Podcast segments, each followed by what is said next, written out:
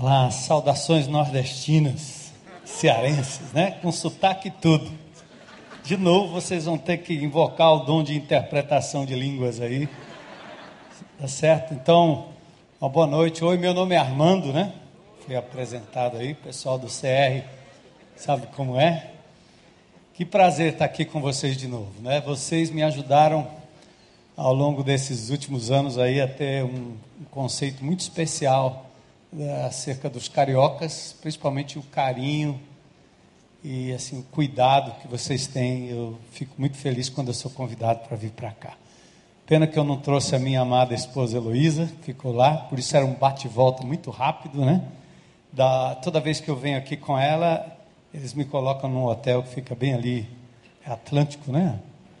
E aí tem uma, um, um, morro que fica quase dentro do mar, então eu subo até a ponta com ela e volto. Então nós dois gostamos de subir morro e descer morro, né? Então ela não veio, falei com ela no telefone, eu disse, eu estou olhando para ele, mas não tenho coragem de subir sem você. Está bom, então espera. gente, que maravilha a gente poder ouvir o testemunho do que Deus está fazendo aqui no meio de vocês. E eu saí de férias quase mais de um mês, quase dois meses. Eu realizei um grande sonho, foi visitar algumas igrejas e, aliás, fazer um pouquinho do, do caminho do apóstolo Paulo. Por onde ele passou, eu tentei correr atrás e parar naqueles lugares. Eu não fui levando grupo nenhum, não tinha nenhum esquema eu fui do jeito que eu gostaria de ir mesmo, só para meditar e me reabastecer, olhar para a história e perceber o que Deus fez há dois mil anos atrás e como aquilo foi feito de uma forma tão singela, tão simples, com tão poucos recursos, mas com tanto poder, a ponto deste evangelho pregado naquelas regiões debaixo de muita perseguição, sem estruturas, sem templos formais, só pessoas passando em vilas, em cidades, ora sendo bem recepcionados, ora não, e se reunindo em casas. Quando o pastor diz que célula é tem a ver com o Novo Testamento, é verdade, não é um modismo. Hoje a gente tem essa ideia de igreja de casa em casa quase como um produto. E de repente você tem igrejas disputando com igrejas e começam a dar nomes diferentes para este fenômeno que é bíblico e é simples. É uma casa, uma mesa, um alimento, um abrigo, vem aqui, senta aqui, vamos conversar. Tem nenhum segredo. Tudo que a gente faz ao redor desse movimento, e alguns dão nomes, e esses nomes prevalecem como pacotes vendidos, comprados, e começa a haver disputas. Isso é uma coisa muito feia, né? O ser humano tem essa triste habilidade de transformar as coisas simples e singelas do Evangelho em produto a ser vendido, negociado, e de repente tem um homem que fica na frente, e o cara é o cara, e, é, é, muito triste. Ou a igreja A, a igreja B, a igreja C, movimento A, movimento B, movimento C.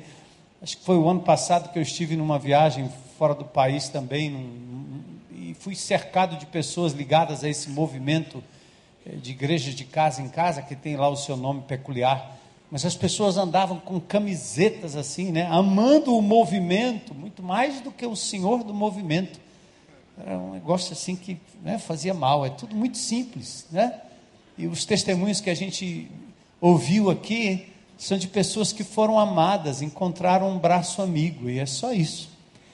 Então, hoje à noite eu queria passar um pouco disso para vocês e, e, e falar um pouco sobre os elementos, né? o que acontece na vida daqueles que ah, anunciam as boas novas através dessa jornada de ir de casa em casa, de bairro em bairro, talvez de cidade em cidade, o caminho dos que cumprem a missão de levar o evangelho. É muito simples. Então eu queria que vocês abrissem comigo, por favor, em Atos capítulo 16, e nós vamos só andar um pouquinho nesse capítulo e passar para vocês alguns princípios e algumas lições preciosas que eu tentei extrair desse texto. Era isso que eu gostaria de compartilhar com vocês hoje à noite. Vamos ficar em pé para a gente fazer uma leitura?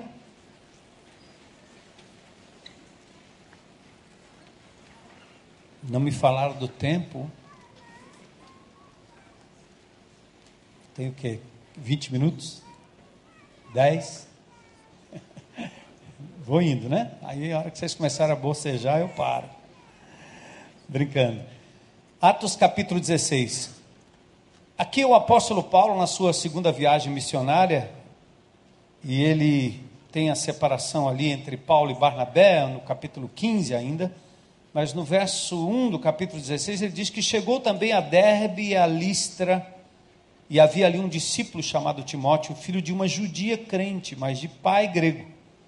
Dele davam um bom testemunho os irmãos em Listra e Icônio quis Paulo que ele fosse em sua companhia, e por isso circuncidou por causa dos judeus daqueles lugares, pois todos sabiam que seu pai era grego. Ao passar pelas cidades, entregavam aos irmãos para que as observassem as decisões tomadas pelos apóstolos e presbíteros de Jerusalém, parênteses no capítulo 15. Assim as igrejas eram fortalecidas na fé e dia a dia aumentavam em número, dia a dia e percorrendo a região frígio-galata ou gálata, tendo sido impedidos pelo Espírito de pregar a palavra na Ásia, defrontando Mísia, tentavam ir para Bitínia, mas o Espírito de Jesus não o permitiu. E tendo contornado Mísia, desceram a Troade. À noite, sobreveio a Paulo uma visão na qual o varão macedônio estava em pé e lhe rogava, dizendo: passa a Macedônia e ajuda-nos. Assim que teve a visão, imediatamente procuramos partir para aquele destino, concluindo que Deus nos havia chamado para lhes anunciar o Evangelho. Tendo, pois, navegado de Troade, seguimos em direitura a Samotrácia, no dia seguinte a Neápolis, e dali a Filipos, cidade da Macedônia, primeira do distrito e colônia. Nesta cidade permanecemos alguns dias no sábado saímos da cidade para junto do rio, onde nos pareceu haver um lugar de oração. E assentamos-nos. Falamos às mulheres que ali tinham concorrido. Certa mulher chamada Lídia, da cidade de Tiatira, vendedora de púrpura, temente a Deus, nos escutava. O Senhor lhe abriu o coração para atender às coisas que Paulo dizia. Depois de ser batizada, ela e toda a sua casa nos rogou, dizendo: se julgais que eu sou fiel ao Senhor, entrai em minha casa e aí ficai. E nos constrangeu a isso. Aconteceu que, indo nós para o lugar de oração, nos saiu ao encontro uma jovem possessa de espírito adivinhador, a qual, adivinhando, dava lucro aos seus senhores. Seguindo a Paulo e a nós, clamava, dizendo: Estes homens são servos do Deus Altíssimo e vos anunciam o caminho da salvação. Isto se repetia por muitos dias. Então Paulo, já indignado, voltando-se, disse ao Espírito: Em nome de Jesus Cristo, eu te mando, retira-te dela. E ele, na mesma hora, saiu. E vendo seus senhores que lhe desfizera a esperança do lucro, agarrando em Paulo e Silas, os arrastaram para a praça, à presença das autoridades e levando-os aos pretores, disseram: Estes homens, sendo judeus, perturbam a nossa cidade e propagam costumes que não podemos receber nem praticar, porque somos romanos. Levantou-se a multidão unida contra eles. E os pretores, rasgando-lhes as vestes, mandaram açoitá-los com varas, e depois de lhes, dar, lhes darem muitos açoites, os lançaram no cárcere, ordenando ao carcereiro que os guardasse com toda a segurança. Este, recebendo tal ordem, levou-os para o cárcere interior e lhes prendeu os pés no tronco. E por volta da meia-noite, Paulo e Silas oravam e cantavam louvores a Deus, e os demais companheiros de prisão escutavam. De repente, sobreveio tamanho terremoto que sacudiu os alicerces da prisão, e abriram-se todas as portas, e soltaram-se as cadeias de todos. E o resto da história vocês conhecem a conversão do carcereiro, toda a sua casa. Fantástico. Senhor, louvado seja o teu nome pela tua palavra, Senhor. Tudo que foi feito aqui, todo esse esse sacrifício vivo de adoração, de cânticos, de oferta, de testemunho, Senhor. E agora a tua palavra lida e, e a nós, Senhor, compete apenas abrir e explanar alguns valores e passar alguns princípios, Senhor. Mas eu peço que o Senhor use esse momento para a glória do teu nome, dando estímulo e incentivo a estes que se dedicam à propagação da tua palavra, de casa em casa, Senhor, em busca de mais um, para a glória do teu nome para que o teu reino venha, Senhor, e se constate e se consagre, Senhor, e aconteça aqui na terra como acontece nos céus. Louvado seja o teu nome, que o teu Espírito nos use, Senhor, segundo a tua vontade, é o que nós pedimos em nome de Jesus. Amém. Para sentar.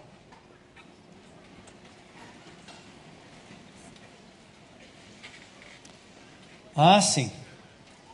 Que interessante, né? Nós somos enviados pelo Espírito Santo de Deus, recebemos de Deus um chamado, e Paulo, da mesma forma. Aqui ele está na sua segunda viagem missionária, e possivelmente ele começa na primavera do ano 51 da nossa era.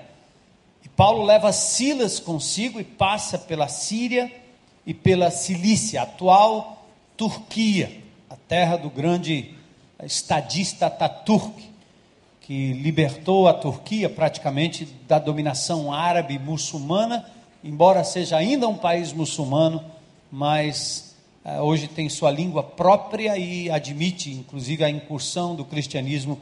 E eles não têm alternativa, porque a Turquia está cheia de sítios, de lugares onde, onde Paulo passou, João passou, as sete igrejas do Apocalipse estão exatamente ali na Turquia. Paulo passa por ali, ele nasce em Tarso, que fica exatamente na Turquia. Derbe, Listra, Icônio são cidades próximas a Capadócia, aquele lugar bonito onde a turma anda de balão, né?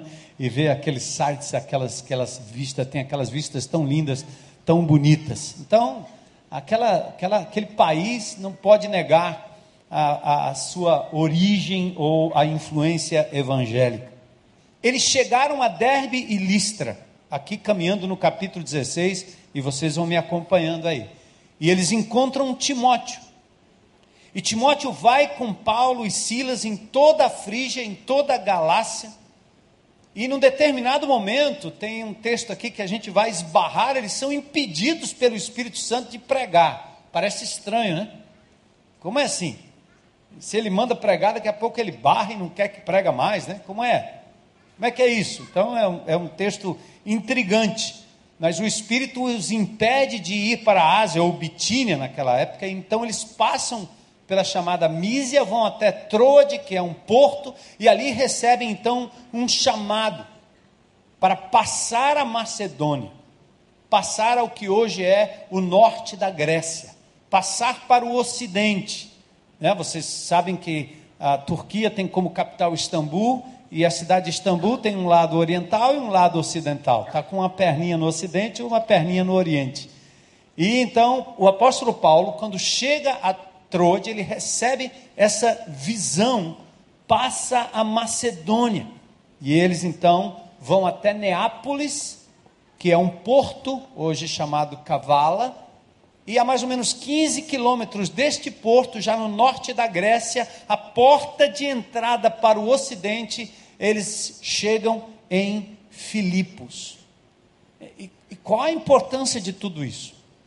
Se eu tiver que cortar esse texto aqui e, e parar a pregação, eu quero logo adiantar o ponto. O ponto é que esta igreja de Filipos, ela foi fundada à beira de um rio. Não tinha prédio, não tinha nada. As pessoas se reuniam à beira de um rio, um pequeno grupo, uma célula, debaixo talvez de uma árvorezinha ali. Eu tive a oportunidade de estar ali naquele lugar e andar por ali, ficar imaginando a igreja reunida naquele lugar. Algumas mulheres, conversão, casas são levadas a Cristo, o poder do Espírito Santo atua naquele ambiente tão pequeno, tão desprovido. Talvez não houvesse ali cadeira, não tinha microfone, não tinha nem Novo Testamento ainda. Né? Eles tinham um pouco do Novo, do Velho Testamento, se eram judeus. Os gregos ali não entendiam muito do que estava acontecendo, mas tão desprovidos das, dos artifícios e daquilo que nós temos hoje no século 21, mas providos de um chamado e de uma ação poderosa do Espírito Santo que nós precisamos resgatar nos dias de hoje.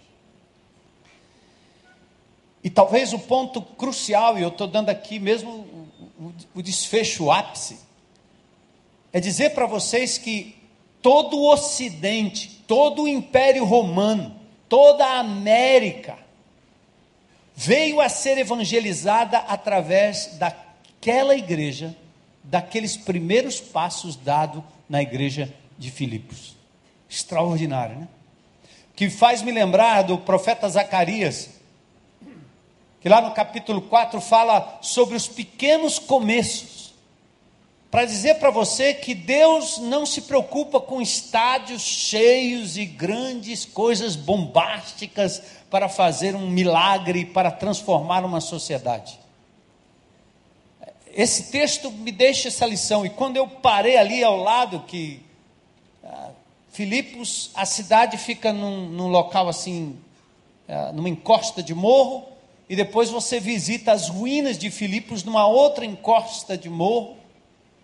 E eu fui atrás do rio, cadê o rio? Cadê o rio? E a gente acha o único rio que tem ali, foi exatamente ali naquele rio.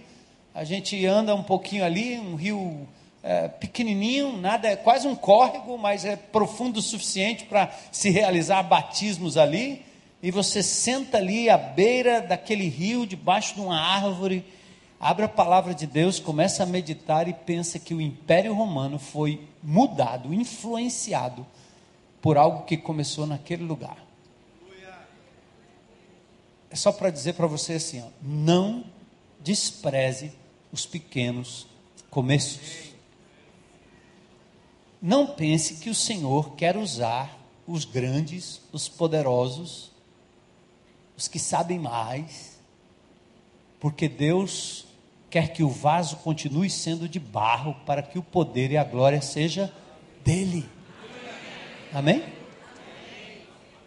Então não importa o tamanho disso aqui, não importa se é tenda, se é prédio, se é de mármore, não importa.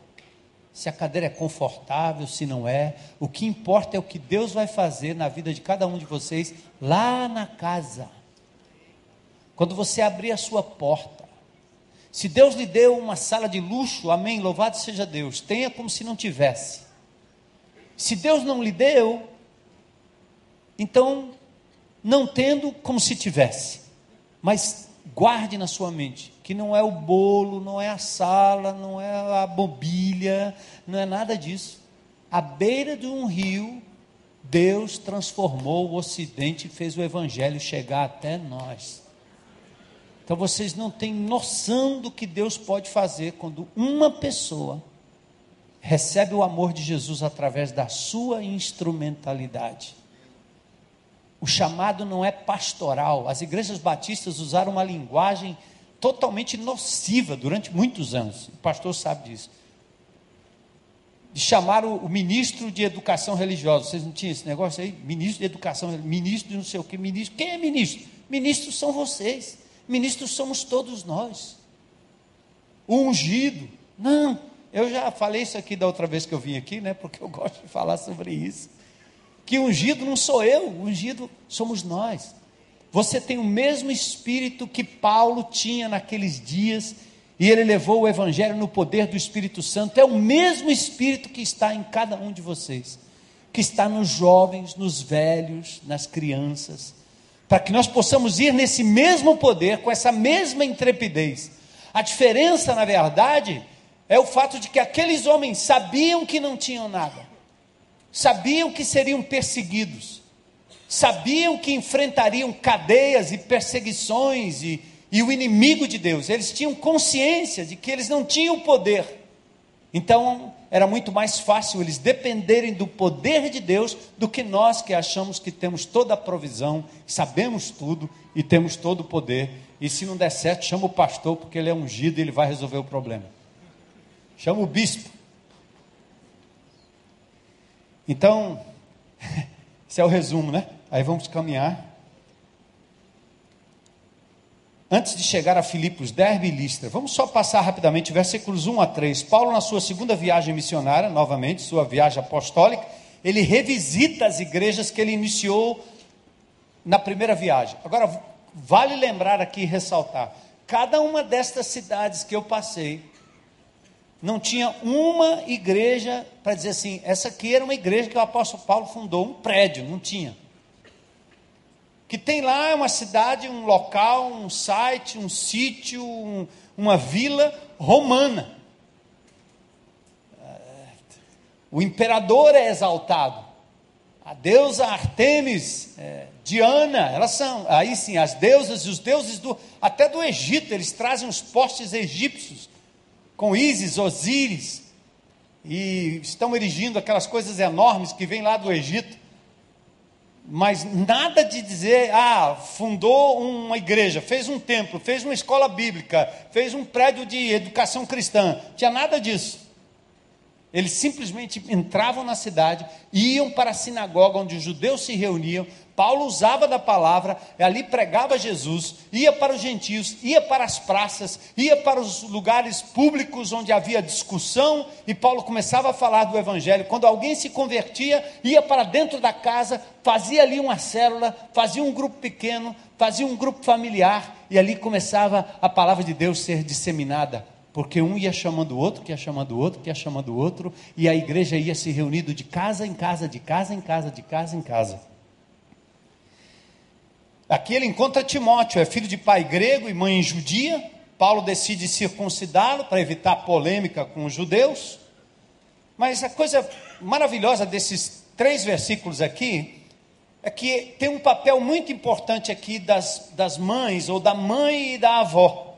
Eunice e Lloyd são exemplos de mulheres que deixaram na vida de Timóteo um legado de fé. Presta atenção, mamãe, papai, Antes de você evangelizar o planeta, comece com seus filhos. Antes de você se preocupar em evangelizar o mundo e jogar o teu filho para assistir um desenho lá enquanto você prega o evangelho, não esquece dele. Deus não nos deu filhos para nos sustentarem no futuro, nem tampouco para servirem de super-heróis para o nosso superego, nada disso. Os filhos são heranças do Senhor, são como flechas para serem lançadas. E Deus colocou filhos na sua vida para que você coloque na mente no coração dessas crianças a palavra de Deus. Eles são os primeiros alvos da sua casa. E se é, você é mulher, tem marido descrente, seu marido é o primeiro alvo. Com submissão, com amor, ele é o primeiro alvo.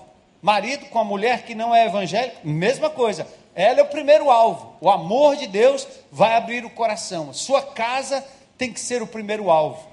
E aqui tem um exemplo da vovó e da mãe, que, embora tivesse na família um pai grego, que não tinha nada a ver com o evangelho e tampouco com o Velho Testamento, é claro, ela deixa um legado de temor no coração de Timóteo. Presta atenção.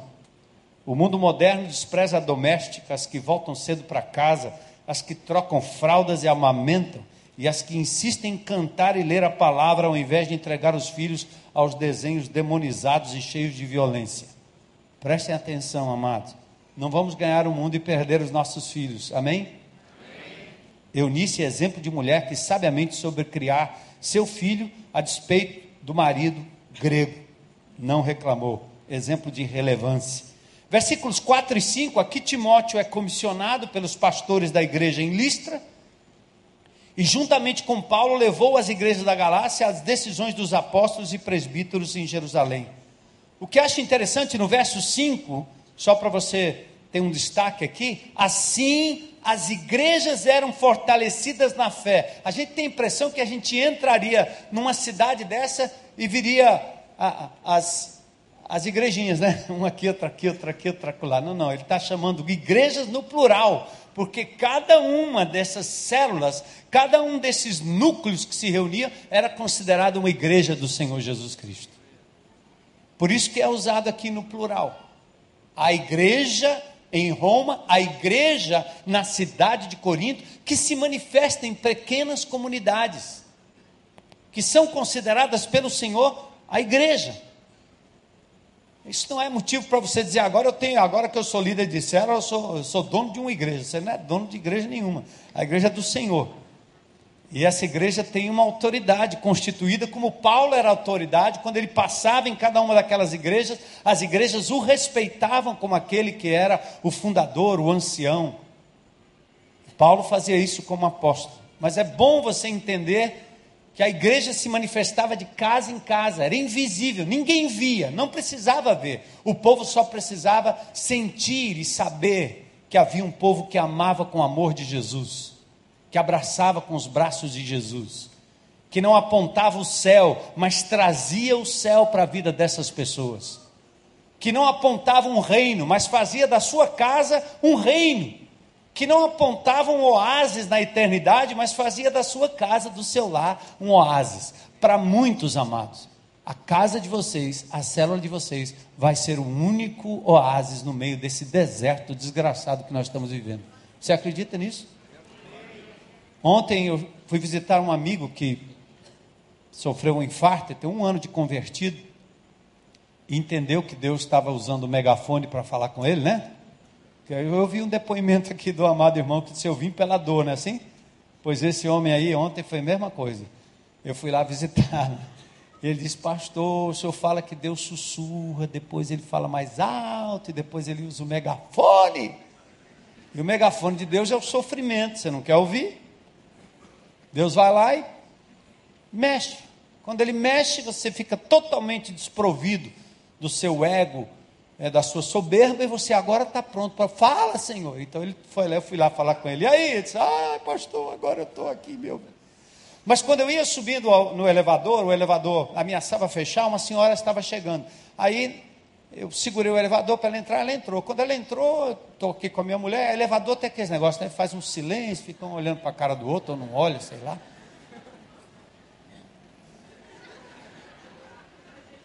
Aí eu disse, e agora, o que, que eu falo, né? Vamos lá, eu gosto de falar, às vezes eu falo, está demorando a temperatura, aquelas bobeiras só para puxar papo. Mas ela puxou o papo, ela disse, vocês são daqui, vocês moram aqui no prédio? Não, nós estamos indo visitar um amigo que infartou e ele está em recuperação. Ela disse, ela olhou para nós assim e disse, ai, como é bom ter amigos. Eu disse, a senhora mora aqui? Aí puxamos o papo. Ah, gente, aí ela começou a dizer, que ela era do Rio de Janeiro e foi morar em Brasília e estava agora em Fortaleza, que não tinha amigo, que estava se sentindo sozinha. E aí chegou no andar dela, abriu, ela saiu, mas só que ela não saiu, ela ficou segurando e abriu a vida. Eu recebi já uma resposta hoje, né, que a irmã do andar, a esposa do, do, do infartado que está se recuperando, glória a Deus, já fez contato com ela e ela disse: Eu quero ir domingo com você. E já, tá, já vai fazer parte do PG. Eu acho que amanhã o PG funciona. Olha, a mulher desesperada em Fortaleza, sem ter com quem conversar, se admirou de que alguém fosse visitar alguém. Como assim? É desse jeito que a sociedade está, precisando só de uma palavra, de um aconchego, de um abrigo. Então, é isso que nós vemos aqui nessa igreja que se fortalecia na fé dia a dia e aumentava em número. Deixa eu falar rapidamente aqui sobre esse roteiro do Espírito Santo, versículos 6 a 12. Paulo combinava planejamento com sensibilidade ao mover do Espírito. Nada seria mais nobre do que pregar a palavra na Ásia, mais ao sul daquela região, ou quem sabe na Bitínia, ao norte. Porém, o que poderia ser justificado pela perspectiva humana e pela justificativa bíblica da evangelização, requereu do apóstolo Paulo uma sensibilidade espiritual para ouvir a voz do Espírito. Paulo aguardou e Deus falou. provavelmente por meio de profecia, pelos líderes em Listra, ou ainda pela ação direta do Espírito na mente e do coração de Paulo. Por quê? Diz o texto aqui, no verso 7, que ele, defrontando Mísia, tentavam ir para a Bitínia, mas o Espírito de Jesus não permitiu. Parecia uma coisa lógica, clara. Ia para aquela região pregar a palavra. Deus mandou. Mas o Senhor tinha outro plano para o apóstolo Paulo. E aqui mostra a necessidade de a gente estar sensível ao, ao sussurrar de Deus no nosso coração. Nós temos aprendido esses dias lá na IBC e dado a cada crente a responsabilidade de ser um aprendiz da palavra e não esperar que alguém ensine. Então nós inventamos uma história lá chamada mapa, que é você ler a palavra de Deus, meditar na palavra e dizer o que Deus está falando comigo e o que, eu, vou, o que eu vou fazer a respeito disso. É, é levar o povo para estar mais ligado à palavra, como testemunho desse irmão. Eu estou lendo a palavra, eu estou lendo a palavra, só desse jeito você vai ouvir a voz de Deus. Senão os seus planos podem não ser os planos de Deus. E mesmo parecendo legítimos, bonitos, eles acabam sendo um plano fora da vontade e do caminho de Deus. Eu fico pensando na relação de igrejas, estava conversando com um pastor, quando o indivíduo diz na sua igreja que ele vai ganhar o planeta para Cristo, e agora ele começa a querer ganhar membros de outras igrejas e trazer pessoas de outras igrejas, é horrível isso. Isso parece legal, parece plano de Deus, mas não é não. Você está violando um outro plano. Calma aí, não é assim. Você precisa respeitar a outra comunidade.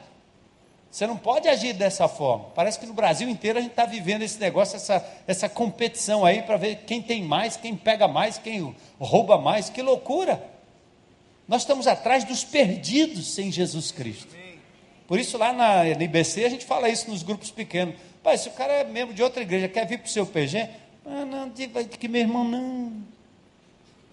Aqui nós estamos atrás daqueles que estão perdidos mesmo. Você não está perdido. Se você estiver perdido, eu vou arrumar um endereço da sua igreja para você ir lá falar com o seu pastor. Volta lá. É? Ah, mas ele é tão bonzinho, mas ele é tão bom, ele ora bem, vamos trazer para cá. Não, não faça isso não. É, parece correto, mas não é aquilo que o Espírito de Deus tem dado à sua igreja. O coração do homem pode fazer planos, mas a resposta certa vem do Senhor. O quanto nós consideramos, cuidado, que mesmo aquilo que parece legítimo pode não ser a vontade de Deus. Tem que tomar muito cuidado com isso. Nós não temos tempo para elaborar nisso. Mas Paulo vai a Trode, vamos lá, o porto asiático no mar Egeu, recebe o chamado de uma visão que o leva então à porta da Europa, em Neápolis. Eu acho importante isso, que no meio de todo esse trabalho apostólico de abrir igreja, confirmar igreja, Paulo tinha tempo para pausa. Eu acho que é isso que o pastor está tá dizendo aqui e o que ele disse nessas, nessa conferência de grupos pequenos.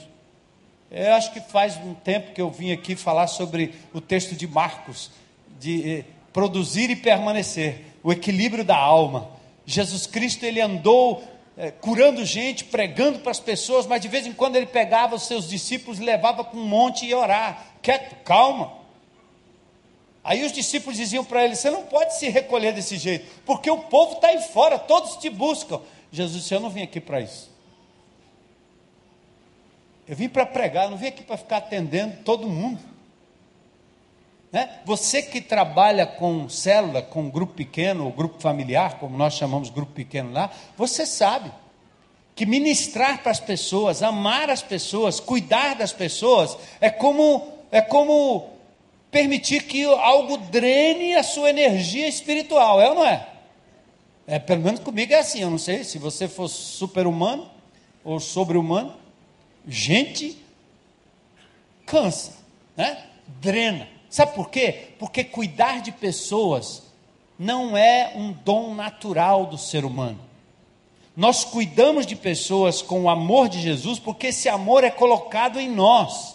É um, é um abastecimento, como um tanque de combustível.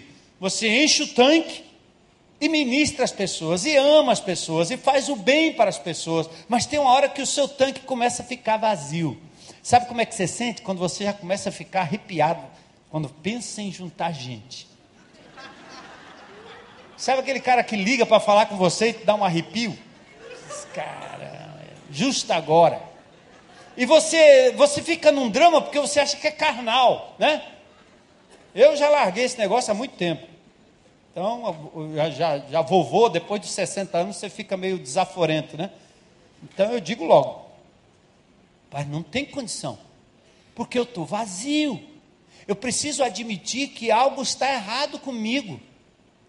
Meu emocional, meus sentimentos, eles não estão legais. Calma, pausa. Sabe o que eu preciso? Espera aí. Aí eu vou lá, aos pés de Jesus, fico quietinho lá na presença dele, certo? Oração, descanso, pausa. Senhor, fala comigo. Senhor, me enche da tua graça, do teu poder. Senhor, me reabastece, Senhor. Ah, aí não demora muito, a dor de cabeça vai embora, eu começo a ficar menos arrepiado. E aí eu volto e digo, agora eu estou pronto. Por quê? Eu me enchi do Espírito de Deus, eu pausei. Jesus fez isso, gente.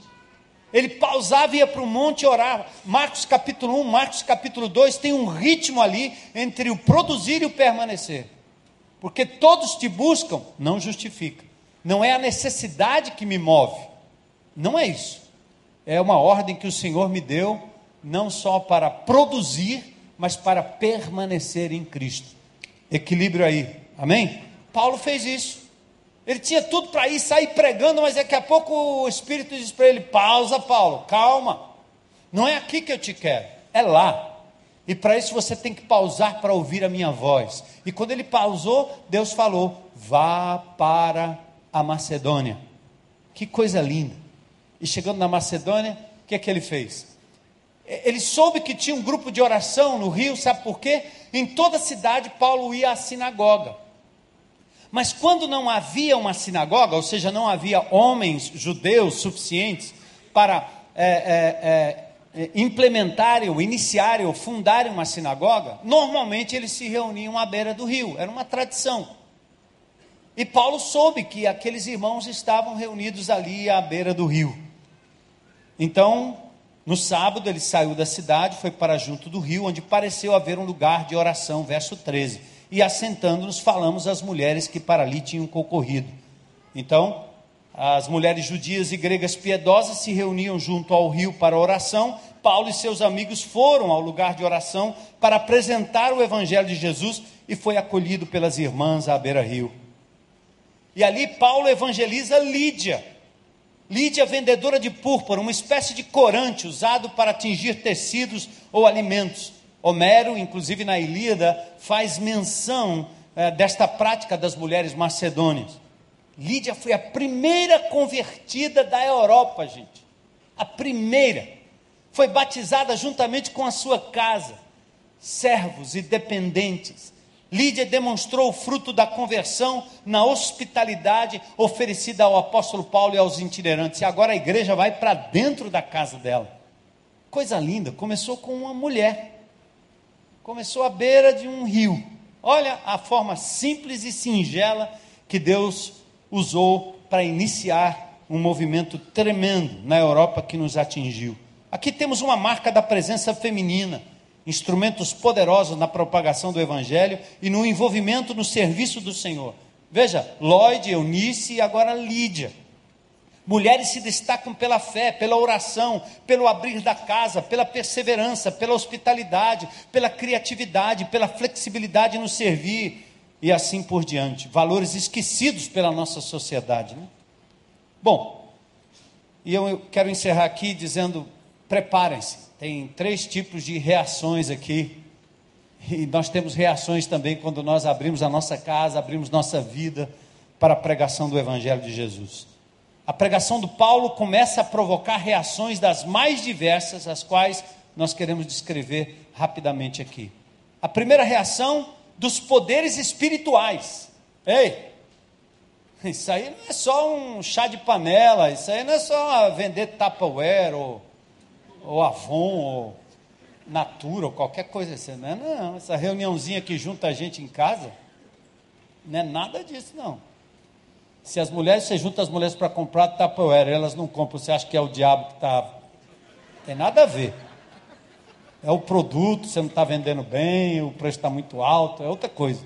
Mas quando você começa a juntar pessoas para falar do amor de Jesus, para dizer que Cristo é o único Senhor e Salvador, que essas pessoas eventualmente terão que deixar os ídolos para servir o Deus vivo e verdadeiro, você começa a mexer nas regiões celestiais, espirituais, demoníacas. Oração. Ei, preste atenção aí. Nós batistas, a gente não é muito prático nesse negócio, não. Mas presta atenção que essa igreja começa com oração. Um lugar de oração. Então, sua célula precisa orar. E muito por aqueles que serão alcançados, por aqueles que têm sido alcançados, por aqueles que levam a palavra, pelas lutas e as dificuldades que vão aparecer no meio do caminho. Bom, o homem pós-moderno né, tenta negar os milagres e as intervenções espirituais da Bíblia, mas é muito mais místico do que a gente imagina.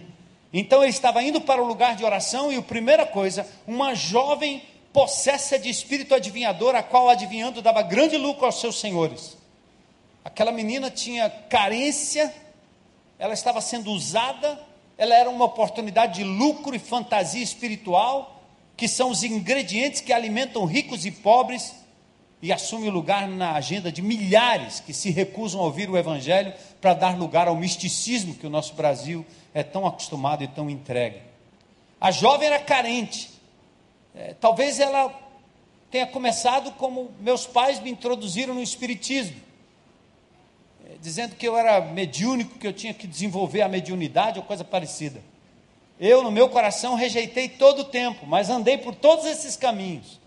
Mas essa menina, talvez por curiosidade, por carência, por sobrevivência, quem sabe, aí fizeram com que as pessoas buscassem na vidência e no vidente uma resposta das suas necessidades. E então Lucas descreve a jovem possessa de espírito adivinhador, duplamente possuída, possuída pelo espírito e possuída pelos homens.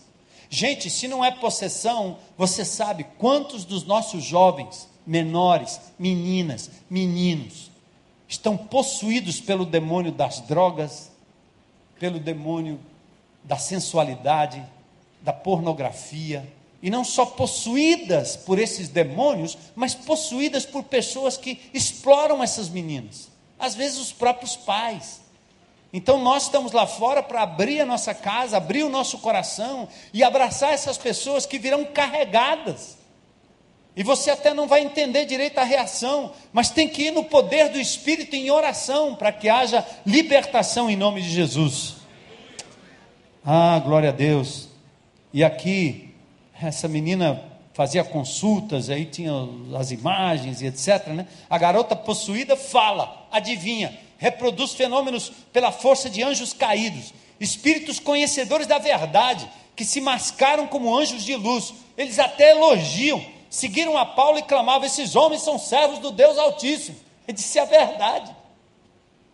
E vos anuncio a salvação. Olha o demônio falando coisa boa, coisa certa. Uhum. O espírito mal falava através da jovem, reconhecendo quem era Paulo e os demais. Que temos nós contigo, Jesus, filho de, de Deus? Lembra? Vieste atormentar-nos antes do tempo? Então os demônios sabem quando tem poder de Jesus no meio da história. O que parecia ser uma apropriada proclamação da verdade era uma denúncia da superioridade de El Elion sobre o pretenso Zeus que dominava na época considerado entre os pagãos como o Altíssimo. Isso se repetiu por muitos dias, até que Paulo, indignado, voltou-se para o Espírito e, em nome de Jesus Cristo, ele disse: Eu te mando, retira-te dela, e na mesma hora saiu. Homens e mulheres podem ser instrumentos do bem e do mal. O mesmo Jesus que abre os olhos de Lídia, a mulher piedosa, é o mesmo que liberta a menina possessa por demônios e por homens, em nome de Jesus Cristo. Nem todo problema está na ação possessiva dos demônios sobre as pessoas, mas temos que ter discernimento e autoridade espiritual que você tem, mulher, que você tem, homem, que você tem, senhora, que você tem, senhor, a mesma autoridade. Não chame ninguém. Acho que eu já contei aqui uma vez. Eu fui num local no interior e me contaram a história de uma igreja batista que um indivíduo se manifestou lá, um espírito mau. O pastor saiu correndo, foi numa igreja da Assembleia lá no canto e chamou o pastor de lá.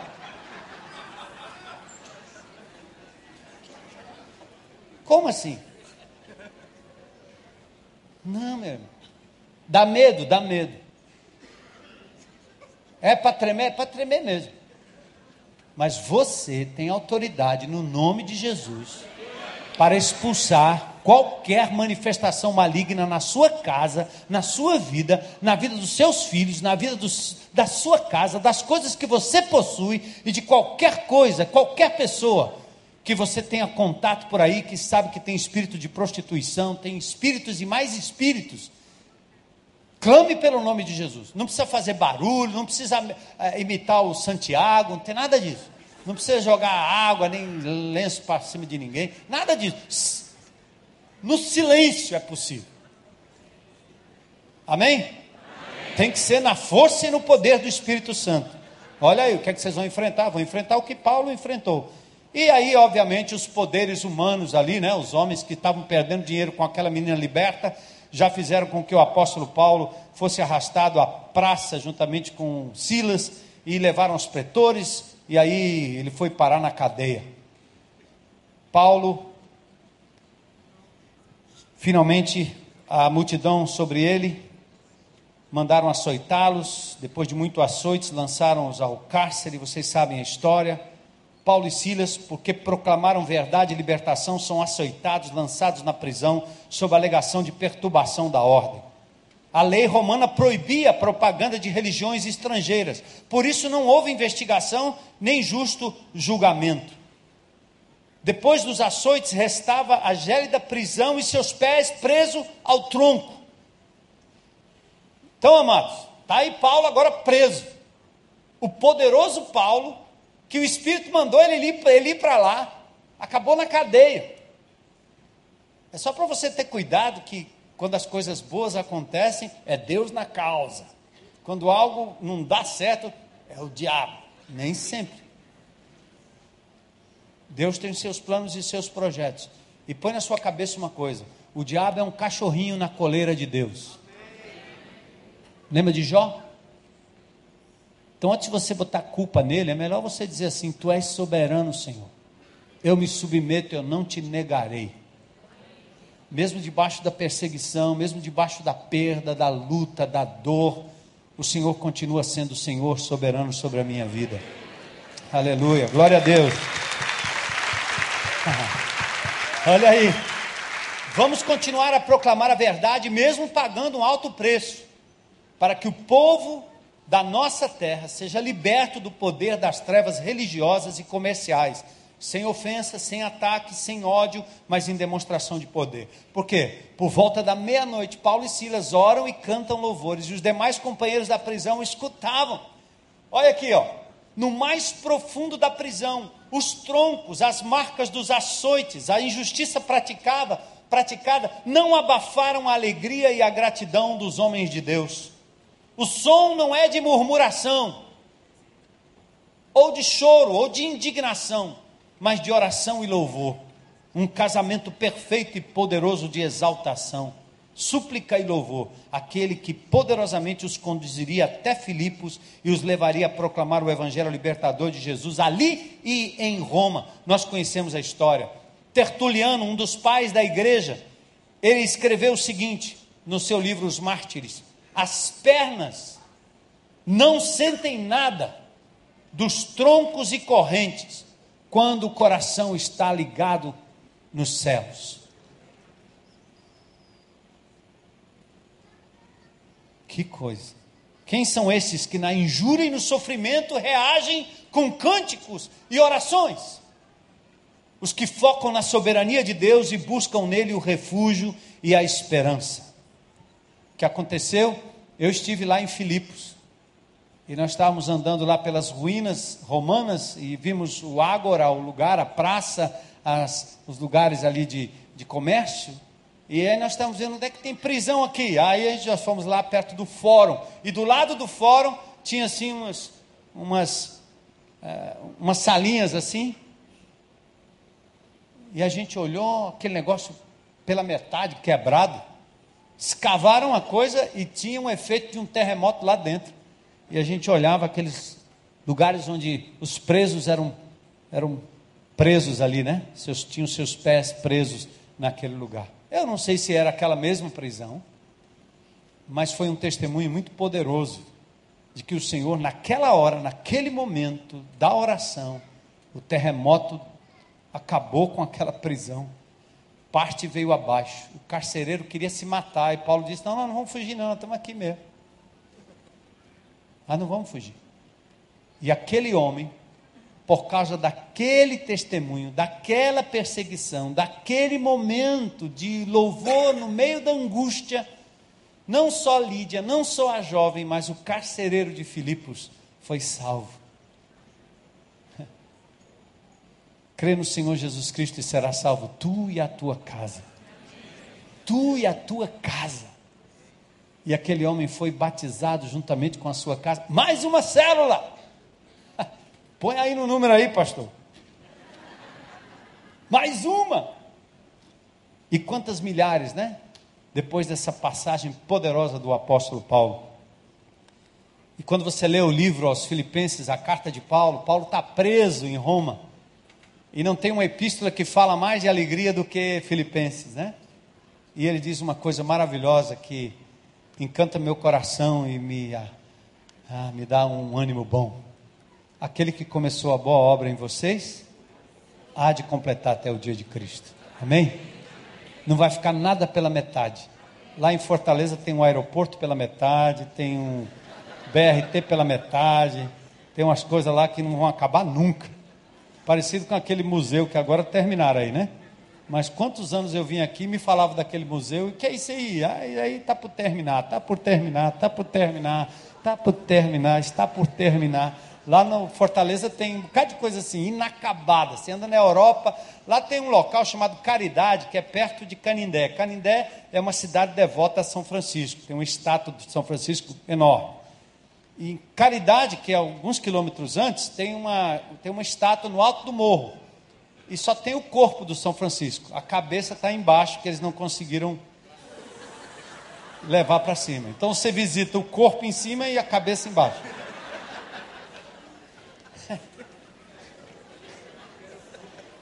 Obra inacabada, né? É cheio de coisa que a gente começa e não termina. Mas Deus não é assim. Certo?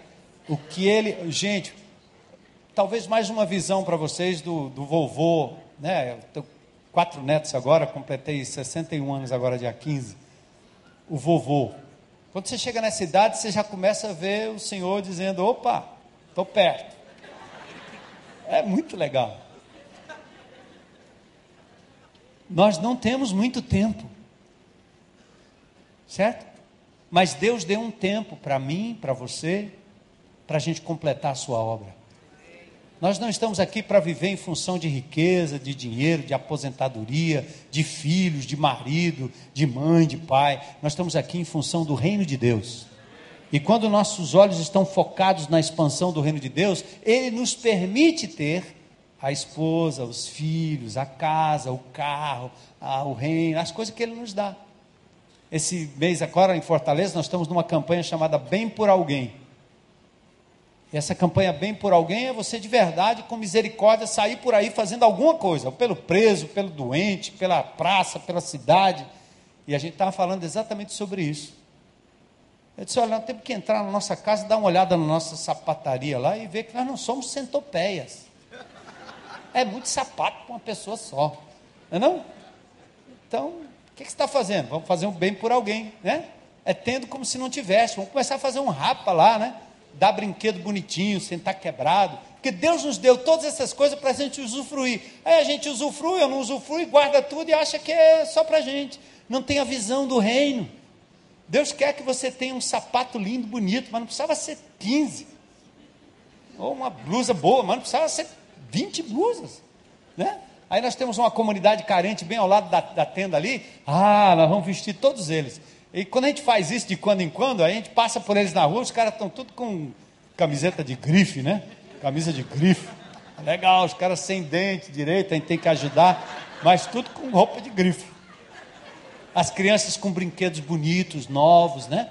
É assim que a gente tem que fazer. Deus tem nos dado para a gente poder fazer o reino de Deus expandir, fazer o bem para as pessoas, abrir a nossa casa, trocar o carro para trazer mais gente, abrir a sala, mudar de casa para receber gente, ajustar a nossa agenda, ajustar a nossa aposentadoria. E o dia que Deus lhe der a aposentadoria, meu amigo, agora é que você está aqui tempo integral para o reino de Deus. Bora, bora, vamos. O irmão que foi me buscar lá, o, o, parecia o apóstolo Paulo, é o Paulo, né? Ele foi me buscar no aeroporto. Aposentou, está servindo ao Senhor, colocando a sua vida, seu carro à disposição do reino de Deus. Faça o mesmo.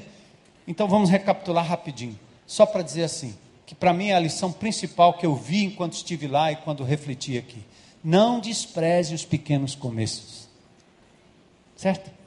Aquele movimento naquela cidade pequeno, à beira de um rio, fez com que toda a Europa, toda a América, toda a América fosse influenciada pelo evangelho do Senhor Jesus Cristo.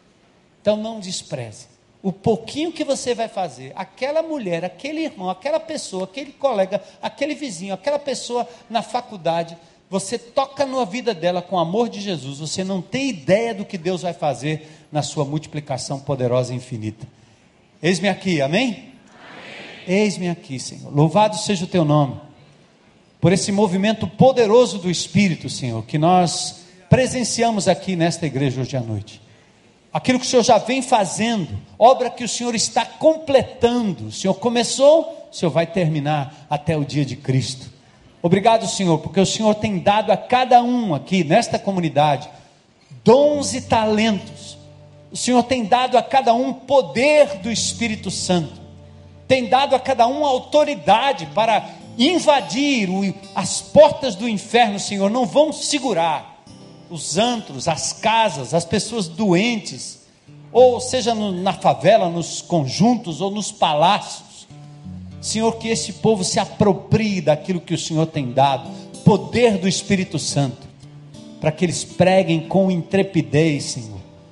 E os demônios, os espíritos maus vão fugir, vão correr, Senhor, porque esse povo que se apega ao Senhor vai resistir ao diabo e ele vai fugir, Senhor, em o nome de Jesus. O Senhor tem dado a esta igreja recursos, Senhor. Quantos recursos? Do vestuário, Senhor, a, a propriedades, carros, coisas grandes que o Senhor tem dado.